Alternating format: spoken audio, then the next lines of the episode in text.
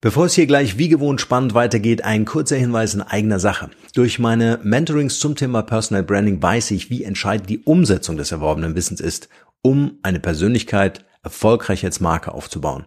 Also habe ich ein Team zusammengestellt mit Leuten, denen ich vertraue und mit denen ich schon seit vielen Jahren zusammenarbeite, um für dich einen Personal Branding Full Service anzubieten.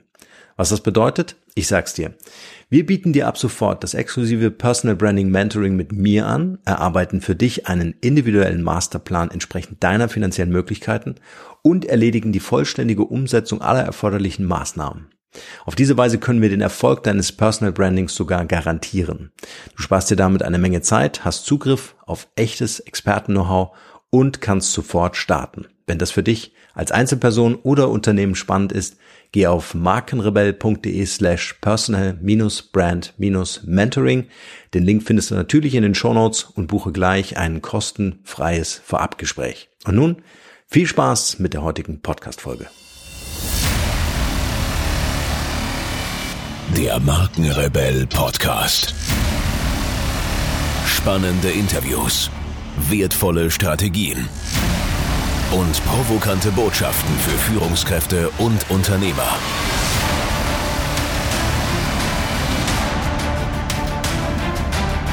Stell dich den Herausforderungen der Digitalisierung und setze als Marke ein Zeichen.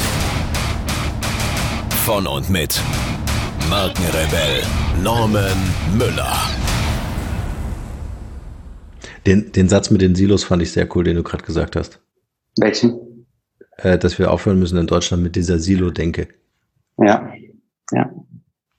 Ich meine, wir haben die größte Marktwirtschaft in Europa. Ne? es ist so, also in Europa ist die größte Marktwirtschaft weltweit. Also ja. auch versus USA oder versus China. Das ja. ist vielen einfach nicht bewusst. Äh, woran liegt das? Was, was denkst du? Warum kriegen wir unsere Silos nie aus dem Kopf?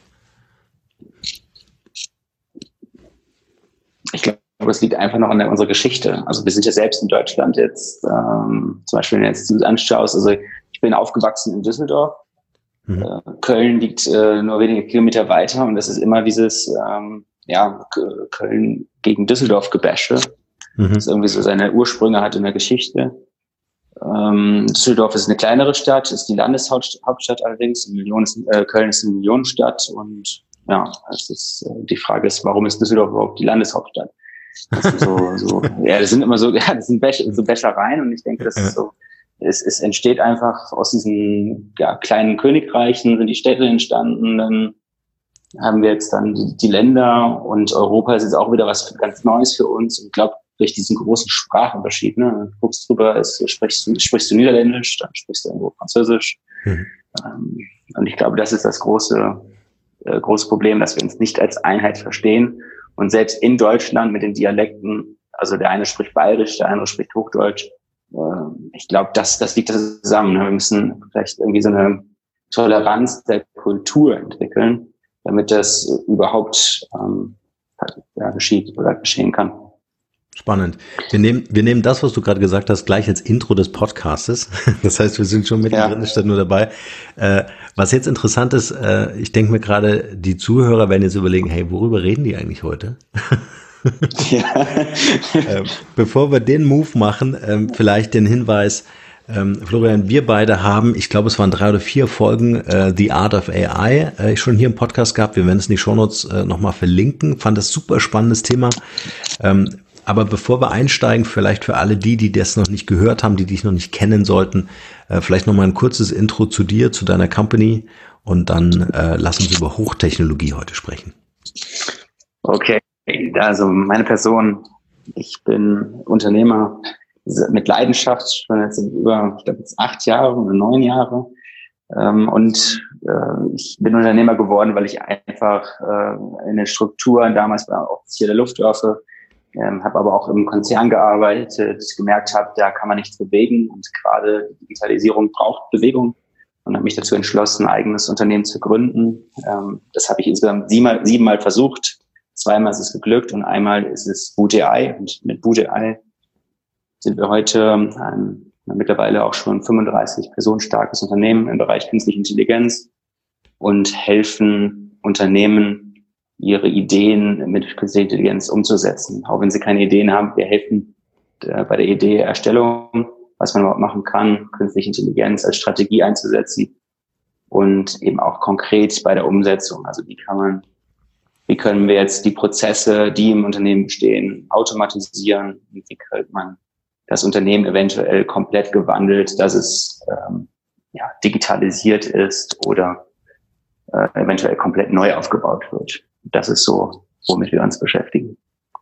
Sehr cool. Du hast gerade äh, in so einem Nebensatz gesagt, ähm, ich habe im Unternehmen gearbeitet und gemerkt, dass ich da nichts bewirken kann. Ähm, ja. Das äh, erinnert mich an eine, eine Anekdote von einem Freund von mir, ähm, der hat sich auf, eine, auf einen Posten beworben, ist durch ein Assessment Center durch und äh, der Typ sagte so irgendwie nach acht, neun Stunden äh, Testing, ähm, es ist, äh, er kann sich das nicht erklären. Er hat schon über 700 Manager äh, und Führungskräfte gescreent und ähm, er passt überhaupt nicht ins Raster. Er ist entweder zu weit links von seinem Graphen oder zu weit rechts, aber irgendwie passt er überhaupt nicht rein. Und ähm, äh, äh, die Aussichten, dass er die Stelle bekommt, äh, sehen eher nicht so gut aus. Mhm. Ja, das ist da, natürlich immer schön. Das passt, genau, passt nicht ins Regal. Ne? Ja, passt nicht ins Regal. Und da habe ich mir wirklich so einen Kopf gefasst und habe mir überlegt, hey, wie wertvoll ist ein Geschenk, ja, ähm, äh, in Form einer Persönlichkeit, die nicht in dieses Standardraster passt. Wenn ich doch im Markt, wodurch auch immer, ob das durch eine Technologie ist oder irgendeine Positionierung, Alleinstellung, den Unterschied machen möchte. Ja. Absolut, ja. So, das heißt, er, er hat nicht erkannt, wie wertvoll diese Persönlichkeit ist, die vor ihm sitzt, ja. Und das sind ja alles externe Firmen, die das machen. Das heißt, die versuchen dann in acht, neun Stunden Quälerei irgendwie dieses Persönlichkeitsprofil zu erfassen und diese, diese Person kennenzulernen, ja. Aus meiner Sicht eine, eine Katastrophe, aber gut. Mhm. Ähm, aber ist es im Grunde das, was wir anfänglich besprochen haben mit den, mit den Silos, dass wir äh, vielleicht nichts bewegen können, weil dieser, ähm, weil, weil wir, bevor wir wissen, was wir wollen, doch eher auf das zurückgreifen, was wir kennen? Ja, wo fängt man da an? Also so ein bisschen Struktur jetzt für mich da reinzubekommen, weil das ein unheimliches großes Feld ist, was wir jetzt anschneiden. Ähm, überlege ich mal, wo kommen wir her? Und ich sehe das selbst noch bei meinem Freundeskreis und ich sehe das sogar bei meiner Familie, bei meinen Cousinen, die jünger sind. Ähm, wir sind in eine der Struktur geboren, die damals aus dem militärischen Bereich kommt. Das ist die Schule. Die Schule ist sehr strukturiert. Mhm. Äh, es gibt ganz klare Stunden, es gibt den Pausengong und dieses System ist letztendlich auch in der Wirtschaft übernommen worden. Also das heißt, es gibt da ganz klare Pausensysteme und wir haben dann uns dadurch diese ja, Hierarchie aufgebaut, die, mit der wir lange die Unternehmen betrieben haben. Das hat sich über die Zeit so ein bisschen aufgebröckelt. Jetzt gibt es diese Silos, also viele Unternehmen arbeiten eben in Silos, in denen sie sagen, okay, wir haben äh, äh, strikte Bereiche, also zum Beispiel die Produktion und dann die Qualitätssicherung oder die Forschung. Und in diesen Silos ähm, brauchen wir bestimmte Kompetenzen. Also ich brauche den Forscher, ich brauche den Verkäufer, ich brauche den perfekten äh, Maschinenbediener und so weiter. So, und was, was man jetzt beobachtet, ist, dass das, äh, diese, das sind auch recht stabile Säulen. Das sind, so, ich nenne die immer sehr gerne Tanker, mhm. äh, so große wie auf dem Schiff, ne? also auf dem Meer, große Tankers kann man sich vorstellen. Was heute benötigt wird, sind Schnellboote. Das mhm. sind, dafür stehen eben viele Startups und viele kleinere Unternehmen. Und das Interessante ist bei diesen Schnellbooten, dass die halt eine kleine Crew haben und deswegen Multitalente brauchen. Das heißt, es geht nicht nur darum, dass ich jetzt zum Beispiel sehr gut äh, was ich, eine Berechnung mache, sondern ich muss vielleicht auch noch ähm, überlegen, okay, wie, wie passt das in mein Businessmodell oder wie kann ich das verkaufen? Das heißt, man muss so ein bisschen auch Trans Transfer-Know-how und Transfer-Learning ähm, beherrschen. Und das ist allerdings im Unternehmen eigentlich gar nicht gewünscht, weil ich möchte ja, dass er eben nur diese Aufgabe erfüllt und gar nicht zu weit nach rechts und links äh, denkt, weil eventuell zu viel Trouble sorgt und eventuell meine guten Strukturen, die ich ja schon mühsam aufgebaut habe, äh, ja, nicht kaputt macht. Und ich glaube, das ist das, das ist das Problem. Also man möchte einerseits ähm, sind Leute, die quer denken, äh, super innovativ.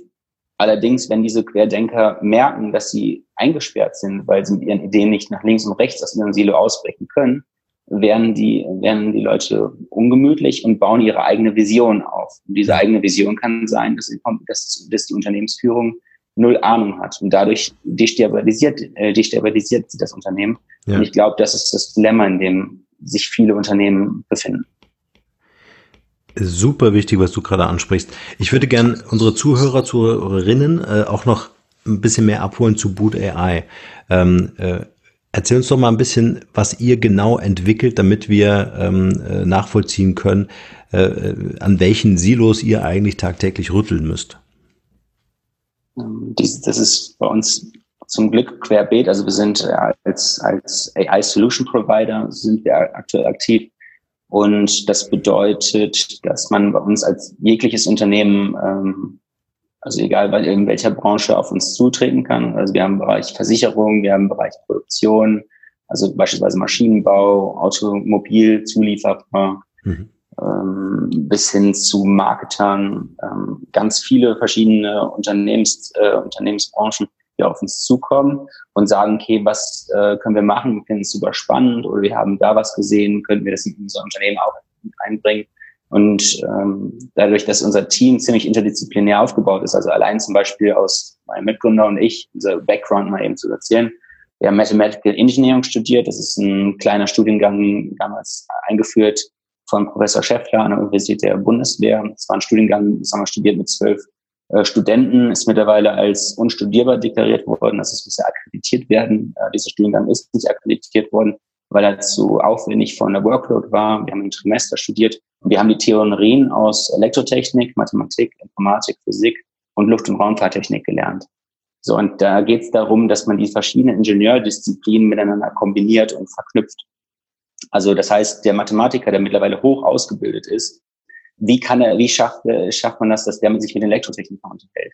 Unheimlich schwierig, weil die eine andere wissenschaftliche Sprache gelernt haben. Der eine denkt eher in Schallplänen oder in irgendwelchen Frequenzspektren und der andere denkt dann eher in exakte Formulierungen, äh, in mathematischen Formeln und so weiter.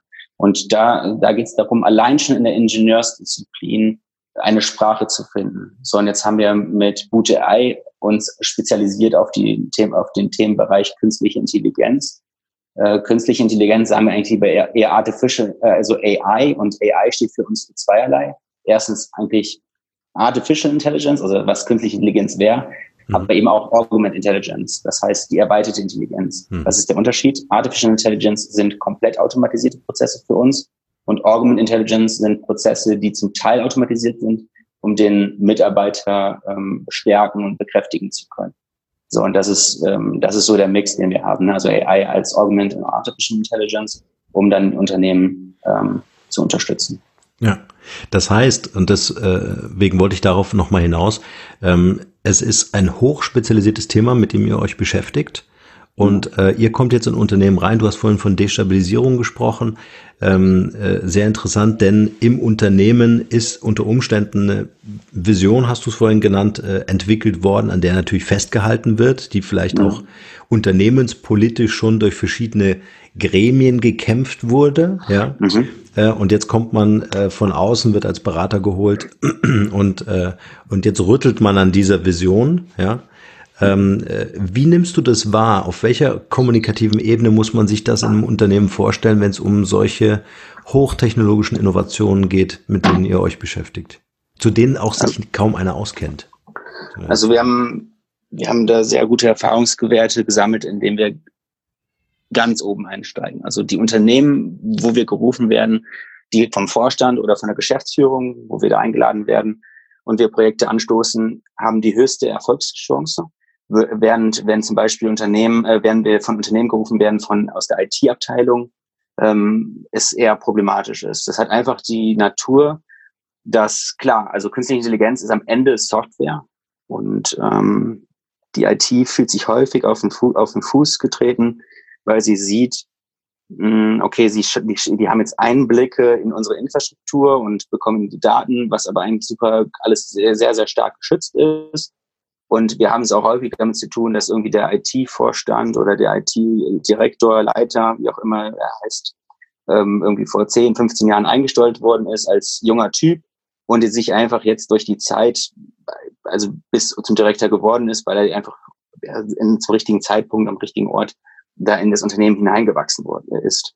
So, und jetzt kommt, äh, kommen da Leute, die sagen, okay, wir machen künstliche Intelligenz. So, und was heißt es? Natürlich, ähm, in der Regel sind es Daten. Wir sehen es aber nicht nur als Daten, weil man auch vieles lösen kann ohne Daten. Also man kann auch viel mathematisch modellieren.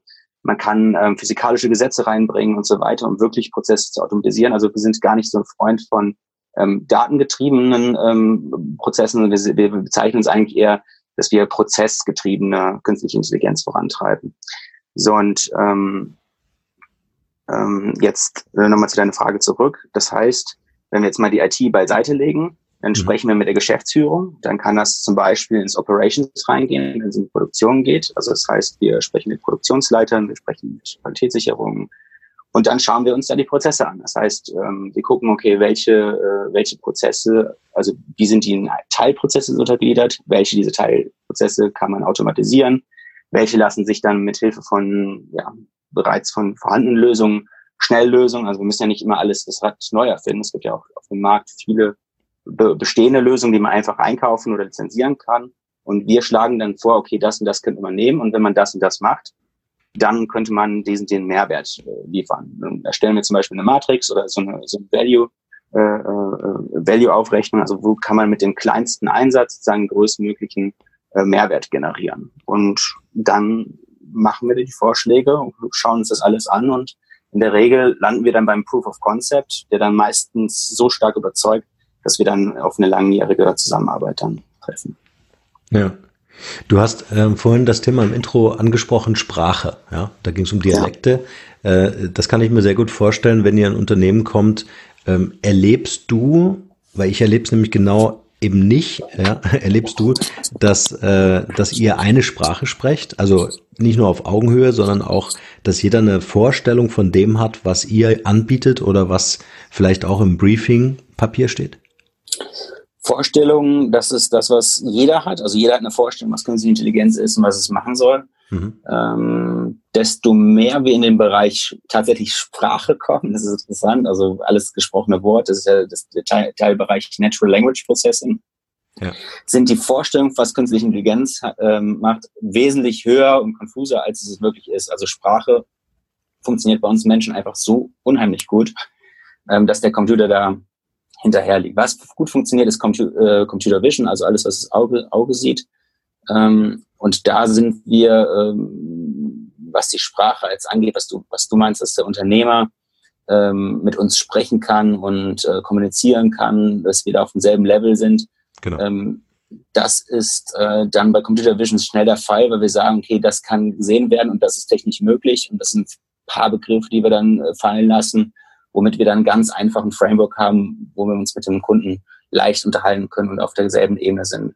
Also ähm, nochmal kurz zusammenfassend, Sprache ist unheimlich leicht, wenn man etwas auf den Tisch legen kann, äh, mit einem Marker etwas dran pappen kann und sagen, das heißt so, so wird es, äh, so nennen wir das jetzt. Und ähm, dann sind wir alle d'accord, nicken einmal kurz und dann ab da haben wir ein gemeinsames Wording, um die, um die Sachen voranzutreiben. Schwieriger wird es dann halt, wenn es abstrakter ist, und das ist tatsächlich jetzt im Bereich der Sprache oder auch im, im Audio, äh, Auditiven, also gerade bei so ähm, Chatbots oder so weiter, wenn, wenn die abstrakter werden jetzt, also wirklich ein eigenes, äh, ja, nenne ich es mal Bewusstsein, es ist kein echtes Bewusstsein, aber wenn die eine Charakter entwickeln, ähm, dann wird es immer, immer, immer komplexer. Aber alles, was zum Beispiel im Auge ist, also für uns ist es super leicht, alles, was visuell ist oder was sich in Zeit definieren lässt, ähm, können wir sehr gut verbalisieren und mit, der, mit den jeweiligen Unternehmen kommunizieren. Also das, das geht schnell. Mhm. Jetzt sind das ja sehr große Unternehmen, die wahrscheinlich in diese Bereiche investieren. Ähm, wie werdet ihr als agiles, schnelles Schnellboot, als junges Team wahrgenommen? Und wie muss ich mir so ein Aufeinandertreffen von Tanker und Schnellboot äh, vorstellen? Ja, das ist tatsächlich interessant. Also ich hoch skeptisch. Unternehmen sind sehr hoch skeptisch, was wir können im ersten Moment. Und äh, das ist immer so eine Frage, okay, ja, Startups schön und gut und äh, ja, toll, dass wir das können, aber wie sieht das mit der Qualitätssicherung aus? Bla und bla. Aber es ist, es stellt sich eigentlich ein Gespräch fest und gerade wenn, wenn ich mit Menschen spreche, die äh, mir einfach, wo ich sage, sag mir mal einfach mal, einen Zahnschmerz? Also wo, wo hast du in deinem äh, Unternehmen, an, wo siehst du, wo, wo es eigentlich besser funktionieren müsste und wo du siehst, okay, da hat, da haben wir wirklich eine Chance, etwas zu verbessern. Mhm. Und das Interessante ist, dass es eigentlich so, es sind vielleicht zwei Minuten, wo ich mir das Problem anhöre und ich dann ein Gefühl schon dafür bekomme und dann eigentlich schon so mit, mit kleinen Mikrothesen sagen kann, okay, ist es vielleicht das und das, was dich da, was dich da auf die Palme bringt oder wo du sagst, okay, da soll das jetzt irgendwie schneller und besser vorangehen und so. Mhm. Und dann kommt mir sehr schnell, also wirklich, in, ich glaube, in zehn Minuten sind wir, wenn ich in der, in der Lage äh, zu sagen, okay, hier, so habe ich das Problem erfasst, ist es so, wie du es auch siehst und es kommt dann meistens ein Ja. Und dann sage ich, okay, pass auf, äh, ich mache den Vorschlag, wie man das lösen könnte. Und dann schaut man sich das an. Und wir überzeugen in dem Bereich unheimlich gut. Also das ist das, also das ist wieder, ich glaube, das ist zu schulden, mhm. weil wir interdisziplinär aufgestellt sind, weil wir ein unheimlich breites Spektrum haben, was ich eben gesagt habe, mit den verschiedenen Wissenschaften, aber eben auch ein Business, äh, Business-Denglisch sprechen können und es mittlerweile verstehen, was auch nicht leicht ist. Also wie gesagt, ich bin jetzt seit acht oder neun Jahren in diesem Entrepreneur-Szene ich habe kein BWL-Vollstudium, äh, ich habe äh, Entrepreneurship an der LMU studiert. Ich war an der Stanford University und habe da unter anderem mit Peter Thiel als, als Lektor ähm, zu Business-Themen was gehört. Aber heute bin ich da angekommen, dass ich sage, okay, ich verstehe euch. Es ist kein Hexenwerk und ob jetzt ein Konzern oder ob ein kleines Unternehmen, grundsätzlich Strukturen, man hat ein Produkt, man muss es verkaufen, man hat eine Dienstleistung, man muss es verkaufen, so und so funktioniert das, es gibt eine Forschungsabteilung, es gibt vielleicht noch politische Instrumente und so weiter. Und da würde ich behaupten, ähm, dass wir das mittlerweile in der Unternehmensführung bei uns bei Boote.ai sehr gut beherrschen. Ja. ja. Ich würde gerne mit, mit dir gerne mal in diesen Prozess oder in diesen Weg äh, äh, eintauchen oder einsteigen, der euch dazu führt, dass ihr den Termin vor Ort bekommt. Also über welchen Weg nimmt man mit euch Kontakt auf? Was sind für euch so Kommunikationskanäle, wo ihr sagt, über diesen Weg kommen eigentlich die meisten Anfragen? Und ähm, wie gestaltet sich dann dieser Prozess? Ist das eine Bewerbung oder schickt ihr dann irgendwie ein Pitch-Deck oder wie muss ich mir das vorstellen? Ähm, ja, also online oder Website und so weiter ist eigentlich, also alles, was online ist, würde ich sagen, geht gegen Null. Das ist für uns fast gar nicht interessant. Bei uns ist es tatsächlich Empfehlung und Gespräch, also so Unternehmen, also es gibt, wenn ein Unternehmen zufrieden ist, äh, werden wir weiterempfohlen, wenn ähm, wenn wir auf eine Messe zum Beispiel zufällig sind und jemand äh, jemanden da kennt, der sagt, oh, das könnte interessant sein, das wird da vorgestellt werden, das ist so, wie, wie wir bis jetzt immer losgegangen sind. Also wir haben null irgendwie äh, AdWords, wir haben null Marketing, null. Ähm, also klar, jeder, jeder sagt, ihr seid bescheuert, weil ihr kein Marketing macht, aber nein, wir sehen uns auch als, als, also als Boutique-Unternehmen, also wirklich als kleines, äh, ja. kleines, sehr stabiles Unternehmen. Und es ist tatsächlich so, dass wir sagen, okay, den Auftrag, ja, ist das für uns und auch für das Team vor allem interessant? Wächst das Team an dem Auftrag? Oder ist es vielleicht so, ja, ich weiß nicht, vielleicht kennst du es, äh, Robot Process Automation oder irgendwie sowas. Also da kannst du einen Informatiker quasi dran setzen und der kann dir bestimmte kleine Prozesse automatisieren. Das ist auch schön und gut. Aber bringt das meinem Team das? Motiviert uns das? Also das ist vielleicht so in, An in Klammern die Bewerbungsphase, wo wir sagen, okay, wir haben jetzt hier die Anfrage, das ist das Problem, das ist der Use Case, den wir vorgestellt haben. Das ist das, was den Kunden interessiert. Dann gehe ich damit ins Team. Wir besprechen im Team, ist das interessant für uns? Und es ist auch schon vorgekommen, dass wir gesagt haben, nein, es ist nicht interessant für uns oder es bringt uns eventuell vom Track ab. Und ähm, das ist, aber ich würde jetzt nicht sagen, dass wir so einen, so einen Bewerbungsprozess für Unternehmen, das wir jetzt so getroffen, äh, getroffen aber es ist schon so, dass wir uns auch die Unternehmen natürlich anschauen, in welcher Branche sind die, äh, passt das zu unserer Philosophie äh, und so weiter. Ja. Das finde ich natürlich auch eine tolle Lage, in der ihr seid, ja. Also sich auch auswählen zu können, äh, wachsen wir auch an diesem Projekt selbst, ne? Ja. ähm, äh, und es nicht annehmen zu müssen. Das ist natürlich äh, ne, natürlich eine tolle äh, Geschichte. Ähm, kann, kannst du uns irgendwie ein Gefühl geben, wie der Markt aussieht? Also ist es grundsätzlich für jedes mittelständische oder auch große Unternehmen, Konzern äh, Ebene interessant, äh, eure Leistung? Oder sind das eher kleine, ausgewählte, innovierende Unternehmen, die sagen, so, wir sind die First Mover, wir machen die Pionierarbeit der Branche? Also das große Problem ist einfach, Budget. Ne? Also dass die Unternehmen, also wir können erst ab einer Größe, eine bestimmte Größe können wir überhaupt erst ein Angebot erstellen, weil also es macht, also kleine Unternehmen macht überhaupt keinen Sinn oder manchmal fragen auch Startups an, es macht auch überhaupt keinen Sinn. Die können wir gerne beraten, äh, wie sie das selbst umsetzen können oder wie es vielleicht so kleine Hacks gibt, um voranzukommen. Mhm. Dann gibt's kleinere Mittelständler, die haben süße Ideen, da kann man äh, vielleicht in Kooperationen oder was ich, kann man was aufbauen. Aber es ist schon, es ist es sind schon, also normalerweise haben die Unternehmen eine gewisse Größe. Und was ich aber auch immer wieder empfehle in meinen Vorträgen, ähm, zum Beispiel in Verbänden oder in bestimmten Branchen, ist, versucht euch zusammen zu bündeln. Ich habe zum Beispiel jetzt ähm, vom einer der Geschäftsführer von der Telekom jetzt auch eine Empfehlung bekommen ähm, auf LinkedIn-Profil hat er äh, einen Artikel gepostet im Handelsblatt, da sind wir auch von ihm erwähnt worden, cool. ähm, dass wir es eben hinbekommen, mhm. ähm, auch diesen Cluster-Gedanken also hinzubekommen. Das heißt, ähm, man kann zum Beispiel jetzt vielleicht bei, bei einem oder anderen rollen sich vielleicht die Nägel zusammen, aber wenn man jetzt mal versucht, den Wettbewerb als Partner zu sehen und man sagt, okay, wir wollen unser Geschäft weiter haben und man versucht einen jetzt in die in die äh, in die horizontale, ne, versucht man jetzt mal über verschiedene Unternehmen, also die Unternehmen sind die vertikale und in der horizontale ein gemeinsames KI-Projekt zu stemmen, um da Geld reinzulegen um dann einen Algorithmus zu haben, den wir entweder selber für uns selber nutzen können oder auch anteilig dann auch äh, verkaufen können, vielleicht an noch andere Wettbewerber, die jetzt nicht bei uns im Cluster sind, mhm. um dann einen Vorteil in unserer Branche zu bekommen. Ich glaube, da hier liegt momentan der Schlüssel ähm, für, für viele, viele kleine mittelständische Unternehmen in Deutschland. Ich behaupte, also es macht keinen Sinn, in, in einem Beispiel. Mhm. Es macht überhaupt gar keinen, überhaupt gar keinen Sinn, dass ich als ein Kamerahersteller in Deutschland mit, keine Ahnung, 1200 Mitarbeitern eine Gesichtserkennung jetzt rein investiere, wenn 20 andere Unternehmen in ähnlichen Branchen auch schon daran gearbeitet haben. Es sind am Ende immer Bildinformationen, Bilddaten, die reinkommen, um dann das Gesicht daraus zu erkennen. Es wäre viel interessanter, spannender, also Partnerschaften zum Beispiel zu bilden, um sich diese Technologie zu, äh, zunutze zu machen und dann anteilmäßig davon zu profitieren und wie auch immer.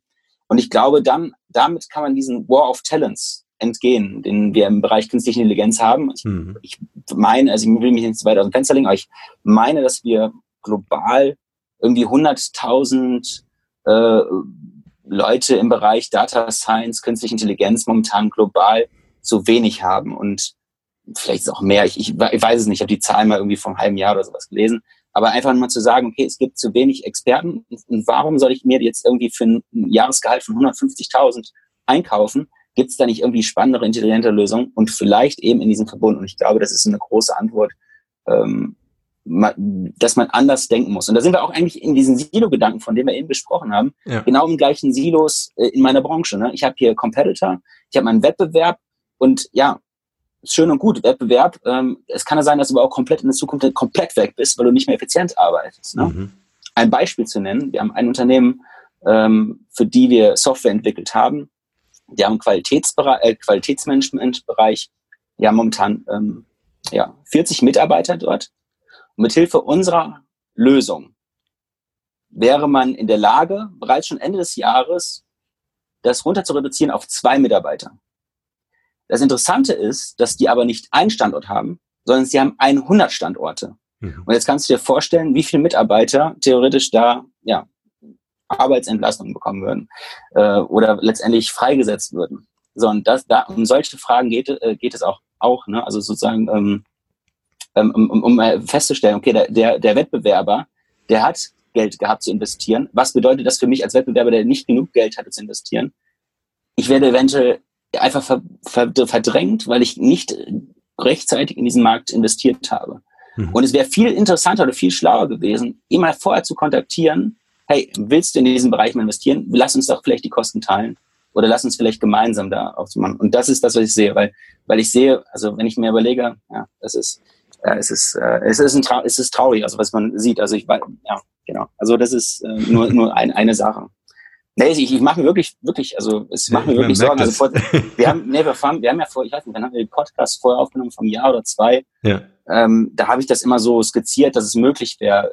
Wir sehen es praktisch jetzt. Ne? Also ja, und, ja. und ich werde jetzt auch immer mehr vom, vom, vom AI-Software-Unternehmer zum ja, Menschenseelsorger manchmal, habe ich das Gefühl, weil wir auch überlegen müssen, okay, wie kriegt man eine ordentliche Strategie hin, das ist auch das, was wir jetzt mit diesem, ähm, mit dem, mit diesem Führungsprogramm, also wir, wir bauen jetzt ein neues Führungsprogramm, AI Leadership oder Leading in the Age of AI. Da geht es genau darum. Ähm, also wir haben künstliche Intelligenz, wir haben jetzt Prozesse, wir haben Prozesse automatisiert. Hinter diesen Prozessen stecken eventuell ganze Mitarbeiter, Fulltime-Jobs.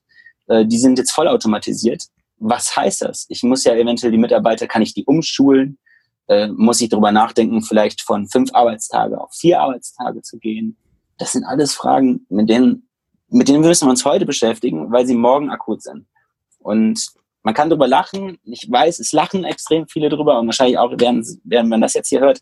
Es sind aber tatsächlich Probleme. Es betrifft nicht jeden, aber es betrifft einige und ähm, man muss sich darüber Gedanken machen. Und es ist, und es wäre schön, wenn man es direkt zum europäischen oder vielleicht sogar zum Weltproblem machen könnte, aber das sind vielleicht die idealistischen Vorstellungen von mir. Hm. Aber genau, das ist, das ist dann einfach so. Aber es wäre es wäre ja toll, wenn die, wenn die Leute lachen, weil das ja äh, Teil eines innovierenden Prozesses ist. Ne? Am ja. Anfang lacht man drüber und dann äh, am Anfang hat man geglaubt, hey, Handys, Mobiltelefone brauchen wir vielleicht 4000 Stück weltweit. Ja? Mhm. Heute haben wir jeder zwei. Äh, am Anfang hat man das belächelt und äh, äh, und, und, und dann ist die Veränderung da.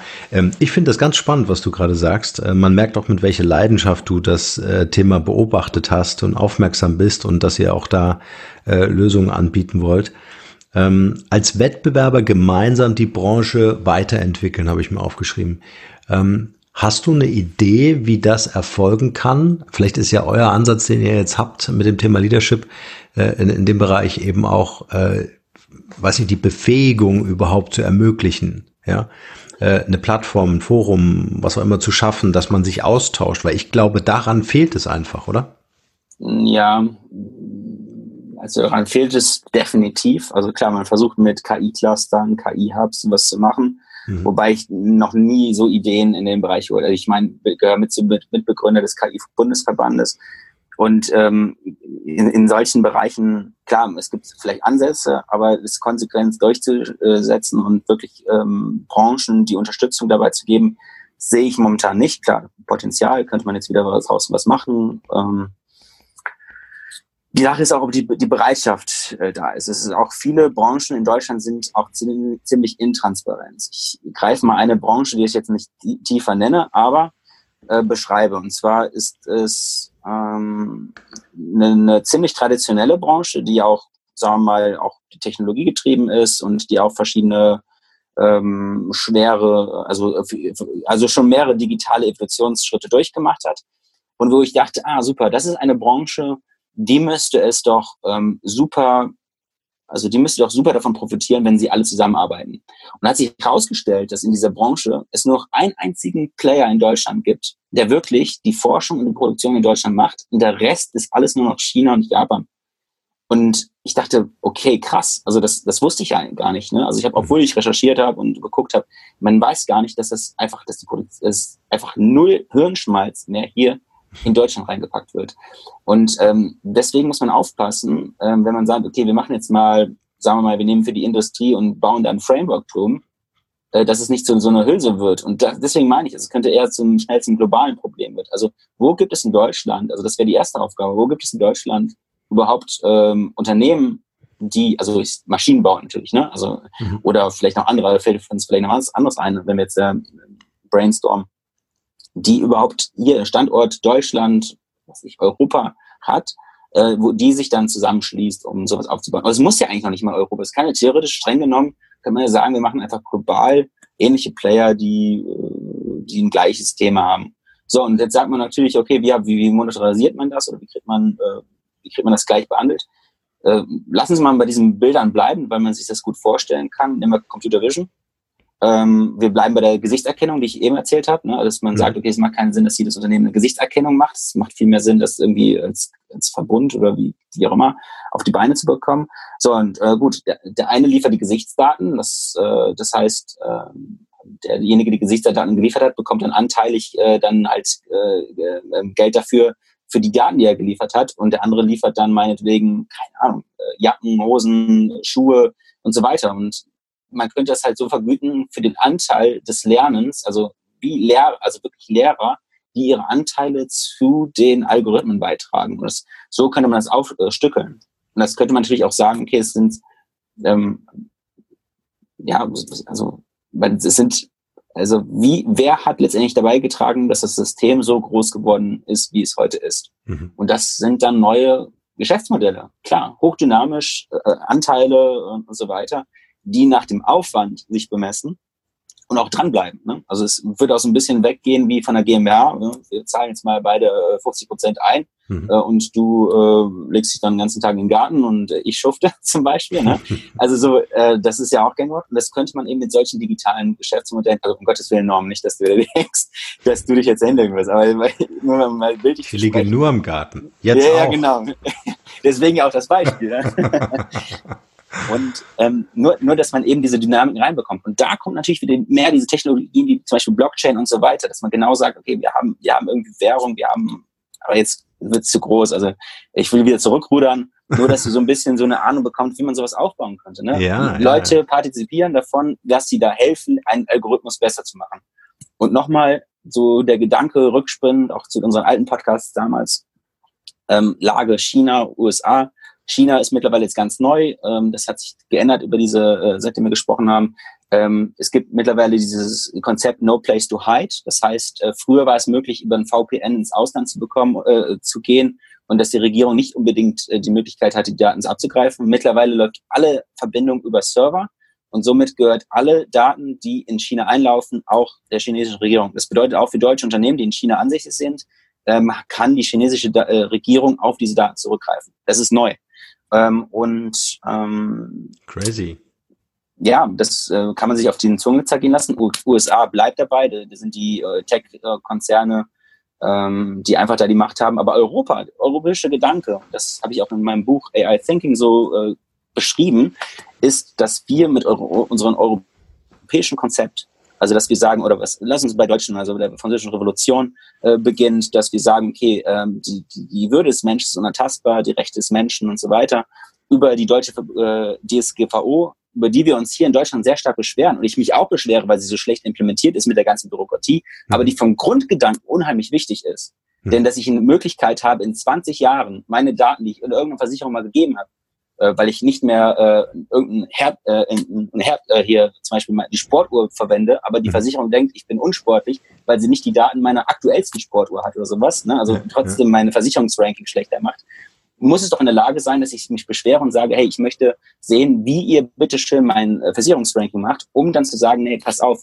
die Daten fehlen euch oder ich entziehe dem Uhrenhersteller äh, von XY für 20 Jahre die Rechte, jetzt, dass die Daten äh, noch verwendet werden dürfen. Mhm. Also auch da ist ein guter, also wir haben in, in, in Europa eigentlich die unheimliche Chance, diese mit, in, mit der großen kulturellen Vielfalt am Beginn von, von, ich weiß gar nicht, hatten wir, war das jetzt vor der Aufnahme oder nicht, ich weiß es nicht, mit den Städten, was wir eben besprochen haben, ja, ne? dass wir sagen, in der Aufnahme. In der Aufnahme, genau, dann können wir, genau, dann können wir den Bogen jetzt spalten. Ist perfekt, ja. Ja, genau, ähm, dass wir eben dann jetzt hier hinkommen, dass wir eben diese ganzen kleinen Städten ähm, dass wir eben diese als Herausforderung und nicht als, als, als, als, als, als Stein im Schuh betrachten, dass mhm. wir Europa mithilfe von künstlicher Intelligenz so verbinden können, dass wir diese, die größte weltwirtschaftliche Kraft, die wir als Europa sind, auch wirklich auf die Straße bringen oder aufs Meer oder wie auch immer, wenn ich mir als Kontinent jetzt vorstelle.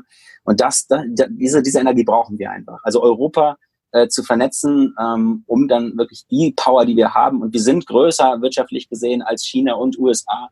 Und das sollten, müssen wir mal begreifen. Also, dass wir Menschen da unheimliche Macht haben und auch neue AI-Tools haben können, die für, äh, die von den Menschen für die Menschen sind.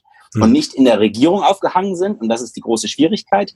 Wie kriegt man so ein Tool hin? Und da nenne ich zum Beispiel Linux mit Linux Torwart, der äh, der sitzt und ähm, sehr wahrscheinlich, ich kenne ihn persönlich, aber ein großes Herz hat und mit viel Leidenschaft den Quellcode analysiert, um dann zu schauen, okay, das kommt jetzt in diesen Linux-Kernel rein und so entsteht das System. Und so ein Gedanken, so eine Idee, so zum Beispiel Gesichtserkennung oder äh, äh, das Kameraüberwachungssystem oder was ist ich, dass das auch grundsätzlich von den Bürgern gehalten werden wird, die auch ähm, sich in diese, auf diesen Staat bewegen. Und damit hätten wir ein komplett anderes Konzept zu China und USA. China, das Modell, wo die Regierung regiert, zum Wohle der Gesellschaft natürlich. Äh, USA, wo die Wirtschaft regiert, zum Wohle der Investoren oder beziehungsweise das Geld, Kapital haben. Und Europa, Europas Antwort könnte sein, eine künstliche Intelligenz, die von den Menschen für den Menschen gemacht worden ist. Also so, das ist so die Idee, die ich jetzt mal einfach so hier mhm. einbringen will. Ja, und spätestens an diesem Punkt, spätestens an diesem Punkt unseres Gesprächs verstehen die Leute, warum ich dich immer wieder im Podcast hole. Ähm, jetzt mal, jetzt mal ein bisschen provokant gefragt. Ist das nicht ein politischer Auftrag und äh, äh, müsste deine Arbeit nicht auch politischer Natur sein? Äh, ich war deswegen auch, ich hatte gesagt, im KI-Bundesverband, ich habe gedacht, okay, Politik ist schön, wir betreiben es in Politik. Politik ist schön. Ja, naja, ja, okay, also ja. schön, äh, schön da mal äh, sich zu melden und zu sagen, hey, pass auf, äh, ich, ähm, ich investiere hier Geld und Zeit, um nach mhm. Berlin und nach äh, Brüssel zu kommen. Mhm. Um, ähm, um da wirklich, und das habe ich, also ich bin einmal nach Brüssel gefahren und zweimal nach Berlin, um da an äh, Veranstaltungen teilzunehmen. Und aber das Problem ist, ähm, es gibt zwei Probleme. Erstens, ähm, das erste Problem, was mir aufgefallen ist, ist, du brauchst eine bestimmte Etikette. Ähm, das heißt, wenn du als Unternehmer, als gerade als unter junger Unternehmer und du hast noch keine tausend Zeitungsartikel, du warst jetzt noch nicht in der Tagesschau oder was ist ich, was hast du zu sagen? Ne? Also so, das ist so, das, das, das, und dann plus, wie sprichst du, was für Schuhe hast du an, wie ist so die, die Krawatte und so weiter. Das zählt dann, wenn, äh, wenn du halt noch nicht nach außen das Image hast, wo sich Politiker festhalten können. Ja? Also wenn ich jetzt nicht ein, ein Tech-Investor bin, der ziemlich bekannt ist, dann bist du eigentlich vielen Politikern total egal. Mhm. Und ich habe schon, ich habe selbst hier in der Regionalpolitik, ich habe immer wieder mal angefragt, hey, wäre es nicht interessant, mal einen Vortrag zu machen, mal darüber zu sprechen, ganz offen und so weiter ähm, da kommt gar keine Antwort, da kommt gar keine Reaktion. Also für mich total äh, ähm, ähm, ja, verrückt. Ja, verrückt. Ja, und das Zweite, wobei das inkludiert ist eigentlich, ist dieses Check and Balances. Klar, du kannst was sagen. Ähm, also es ist im Prinzip, okay, mehrere Leute müssen bestätigen, dass du wirklich was drauf hast. Ja, bloß wie macht man das? Wie macht man das, ähm, wenn du nicht gerade irgendwie getrieben bist oder wenn du jetzt sozusagen von der Historie, von der ich jetzt komme, wie kommt man da hin? Und deswegen sage ich, okay, dann lieber als Unternehmer irgendwie vorangehen, tatsächlich einfach äh, Fakten sprechen lassen und mit den täglichen Handel, was man macht, versucht, seinen Beitrag zu leisten. So, und das ist, wo ich gesagt habe, ja, okay, war schöne Zeit, ähm, aber ähm, ähm, ja, das ist ein bisschen vertan. Und nochmal kurz, vielleicht nochmal eben hinten dran gehangen, mhm. ähm, Thema Digitalisierung. Man sagt immer, keiner macht was zum Thema Digitalisierung. Das Gegenteil ist der das Gegenteil ist der Fall. Und zwar sind, ähm, haben wir recherchiert, ähm, es sind zwei, ich, ich habe sie nicht genau im Kopf, aber es ist auch wieder im Buch, hatte ich es beschrieben, ich glaube 260, 260 Abgeordnete oder äh, Abgeordnete beschäftigen sich mit dem Thema ähm, Digitalisierung und künstliche Intelligenz in über 140 Teams. Und das ist typisch wieder zu viele Köche verderbenden oder, oder zu viele Köche verderbenden Brei. Und das ist das, also es fehlt uns eigentlich einer, der das Ding wirklich voranzieht und treibt. Und beispielsweise Dor äh, Dorothea Bär, ich hoffe, ich äh, auch wieder hier ähm, mit, ich sag's direkt, dass ich vorsichtig bin, es ist bei mir eher so ein bisschen ähm, ähm, schnell durchgelesen. Ich, ich stecke nicht tief in dem Thema drin, aber Dorothea Bär äh, soll ja, war ja ähm, letztes Jahr oder vorletztes Jahr ziemlich so als Digitalministerin ähm, gehypt worden, was ich auch gut finde. Das heißt, ich dachte, okay, da geht ein Licht auf. Mhm. Hier sind wir alle Mittel für zur Umsetzung äh, gestrichen worden. Sie hat, glaube ich, zwei, drei, vier Mitarbeiter oder sowas, die das Thema voranbringen können, aber null finanzielle Mittel. Und so geht's nicht. Also man kann, ohne Geld kann man nichts vorantreiben. Das müsste eigentlich jeder wissen. Ich weiß nicht, warum das so ist. Es ist, also ich glaube, es ist eine, ja, es ist ein politisches Gewust, und ich glaube, dass die Politik aktuell im Thema Digitalisierung absolut äh, entmachtet ist. Also ehrlich gesagt, ich, ich weiß nicht, wer das vorantreiben. Es müsste einer mit einer Strategie ganz klar sagen, wir gehen voran. Und deswegen glaube ich, ist es, ja, also mhm. so, das ist so mein, mein Eindruck. Ne? Also mhm. ist vielleicht ein bisschen krass, was ich jetzt gerade sage, aber ich, ich, ich sehe da, wir müssten, jeder spricht sich da in den Mund fusselig. Ich kenne einige Unternehmer, die auch gerade jetzt im Bereich Angela Merkel beraten. Angela, Angela Merkel, das ist nicht auf den Kopf gefallen. Die begreift dass sie selber Physikerin, einen Doktortitel. Sie versteht in künstlicher Intelligenz auch sehr, sehr gut. Und man kann nichts machen. Es gibt momentan nichts, wie man dieses Gewusst der Politik in Deutschland entrüppeln kann. Und das ist das große Problem. Ähm, ich habe ein Interview gehört. Ähm, es war ein junges Mädel ähm, beim Richard David Brecht ähm, im, im Talk. Und äh, es ging um das Thema äh, Klima, um die Freitagsdemonstration und so weiter. Und ähm, er meinte so, naja, äh, mit deinem oder mit ihrem Engagement, die haben sich gesiezt, äh, wäre es doch eigentlich sinnvoll, ähm, in die Politik zu gehen. Und sie äh, hat kurz innegehalten und so so so ein bisschen so unverständlich und sagt, wie, wie, wie in die Politik. Dann können wir ja gar nichts ausrichten. Ja. ja, Also er ja, brachte dann, Zeit, ja. ja. er brachte dann noch ein Beispiel von wegen, hey, dann gründet ihr halt eine eigene Partei, wenn ihr euch keine Partei anschließen könnt, die euer Thema äh, repräsentiert. Und, und sie hat gesagt, auf keinen Fall. Also die Dynamiken werden nicht in diesen alten Systemen beatmet, ja, mhm. sondern die werden auf der Straße entschieden. Die jungen Leute wollen was tun, die wollen auf die Straße gehen. Und ich glaube, das, was ähm, du gerade sehr schön ähm, über unseren Wirtschaftsstandort Europa erzählst, ja, und man merkt ja schon, äh, du bist da an den ein oder anderen Stellen total tief drin, ähm, äh, zeigt eigentlich ähm, die, die Handlungsempfehlung, die du damit gibst, äh, nämlich sich selbst zu organisieren, das nicht der Politik zu überlassen, nicht darauf zu warten, dass irgendjemand äh, als Superheld aus den ähm, äh, Bundestagssitzen springt und sagt, so, ich übernehme das jetzt hier, ja, mhm. ähm, äh, mit, mit, äh, mit vielleicht fadenscheinigen Kompetenzen, die ihm zugesprochen oder ihr zugesprochen werden. Wie auch immer, auf jeden Fall, ich glaube, dass diese Dynamiken außerhalb dieser alten Strukturen und Systeme entstehen müssen. Also das, das müssen, das müssen Freigeister sein, die sich finden, so genauso wie du. Ja, das müssen innovierende äh, Menschen sein, die einfach sagen, wir wollen das gemeinsam erforschen. Ich glaube auch, dass das Thema Wettbewerb in diesem äh, in, in dieser Situation völlig fehl am Platz ist, sondern man muss gemeinsam eine, eine Branche ähm, im, in der globalen Perspektive vorantreiben, indem man sie gemeinsam entwickelt und gemeinsam davon profitiert. Also viel, viel effizienter. Die Frage ist, wer sind die Initiatoren des Ganzen und äh, wer schafft es außerhalb dieser Systeme zu denken und zu handeln?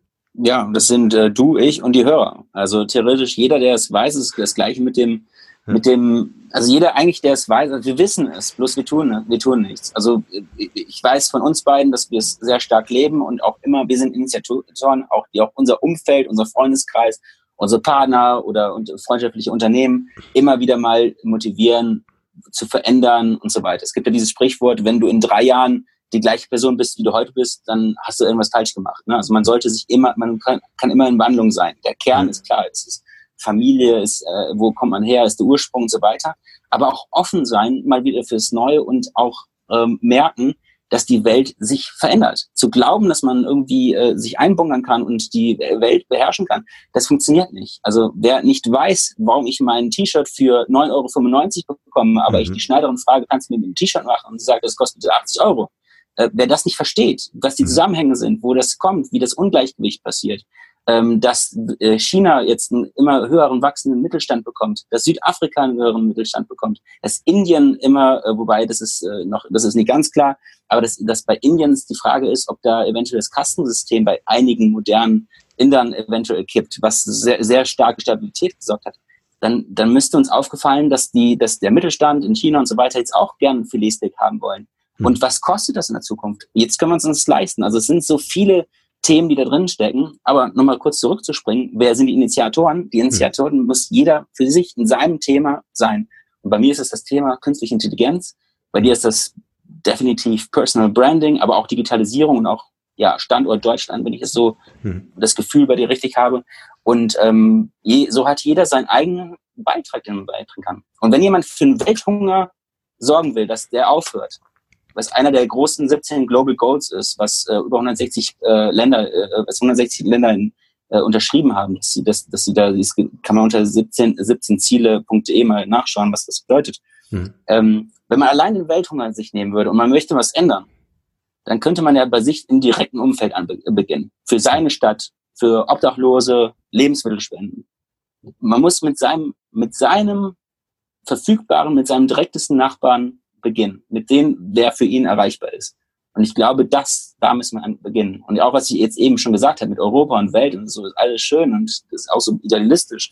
Das ist meine Vision, aber klar, ich, ich gucke auch, dass ich meine Freunde unterstütze. Ich gucke, dass ich äh, Partner, die ich habe, genau mit, genau mit diesen Sachen beschäftigen. Deswegen kann ich auch nicht, also deswegen will ich auch mit meinem Unternehmen zum Beispiel jetzt nicht ein Hyperscale und Hypergrowth hinlegen. Ja, das, mhm. das habe ich alles hinter mir deswegen geht es bei mir um diesen Produktgedanken, dass man sagt, okay, man versucht lieber im Kern Wert zu schaffen und auch Verantwortung zu übernehmen, dass ich jetzt auf einmal 38 Leute auf die Straße setzen könnte, es aber noch nicht tue, weil ich ja immer noch den Wettbewerbsvorteil habe, diese Zeit aber nutze, um zu überlegen, was mache ich jetzt wirtschaftlich damit?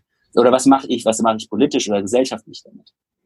Und dann kommen Lösungen dabei raus. Zum Beispiel kann ich jetzt einfach mal sagen, dass man äh, äh, sagt oder überlegt, dass man als gesamte Belegschaft des Unternehmens neue Arbeitszeiten einführt, indem man sagt, dass man zum Beispiel den Freitag frei macht. Das klingt jetzt wieder lustig, ohne den, das volle Gehalt äh, zu kürzen, weil man die Produktivität beibehalten hat und man noch nicht die Preise äh, anpassen muss. Mhm. Und wenn man das schafft, wenn man es einfach schafft, okay, wo kommen wir her? Warum gibt es Arbeit? Ja? Der, früher musste ich mir, muss ich, muss ich an den, muss ich auf den Baum äh, klettern, um mir einen Apfel zu pflücken, wenn er jetzt nicht ein kleiner Baum war. Mhm. So, das muss ich nicht mehr machen. Das ist mittlerweile voll automatisiert. Maschinen machen das. Ich muss die Energie bezahlen, ich muss äh, äh die Maschinenwartung, muss die Forschung bezahlen. Aber äh, ein Bauer kann mittlerweile eine Kleinstadt, ein einziger Bauer kann mittlerweile eine Kleinstadt versorgen. Wo gibt es denn jetzt noch wirklich Arbeit, die wir unbedingt in der Zukunft machen müssen? Und die sehe ich nicht, wenn ich alle Prozesse irgendwie, also selbst wenn ich 40 Prozent automatisiere. Aber was bedeutet 40 Prozent Arbeitswegfall? Und ich hm. be bezweifle, dass die meisten, die acht Stunden am Arbeitsplatz sitzen, wirklich acht Stunden arbeiten. Es ist, es ist erwiesen, dass es nicht so ist. ist. Effektiv arbeitet ein Arbeitnehmer in Deutschland vier Stunden effektiv wenn überhaupt. Manchmal glaube ich, sind es auch nur drei Stunden manchmal glaube ich auch null Stunden am Tag. Aber es sind solche Sachen, mit denen man sich mal beschäftigen muss. Und wir sollten aufhören, uns die Augen zuzuhalten äh, und sagen, aber brauchen unbedingt die, die Vollbeschäftigung. Ja, die brauchen wir, weil die Gesellschaft sonst zu aggressiv wird. Das ist auch erwiesen. Also es ist ja, die Arbeit gibt uns ja auch eine Stabilität. Äh, Stabilität ne? Also es gibt uns Sinn im Leben und so weiter. Und dann kommen wir auf einmal zu Themen, wo es anfängt, ziemlich vielen Unternehmern weh zu tun oder auch Politikern. Mhm. Und dann kommen wir nämlich zu der Komponente Mensch, das Sensible.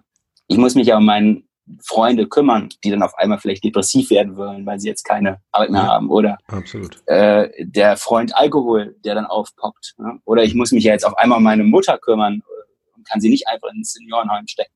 Ne? Mhm. Ne?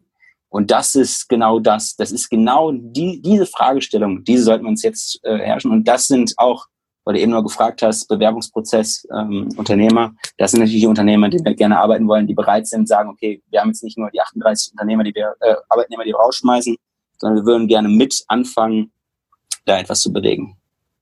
Sehr cool. Das war eigentlich schon das perfekte Schlusswort. Ich wünsche uns ganz viele Zuhörer und Zuhörerinnen, die das die deine Botschaft heute so mit sich genommen haben, die das auch so an sich ranlassen können ähm, und, und von Herzen verstehen und diese Podcast-Folge einfach auch in ihrem Bekannten- und Freundeskreis teilen. Ähm, weil ich finde, da waren eine ganze Menge Botschaften drin, nochmal ganz spannende Perspektiven drin. Florian, ich danke dir für dieses großartige Gespräch. Ja, sehr gerne. Ich danke auch dir für die Möglichkeit.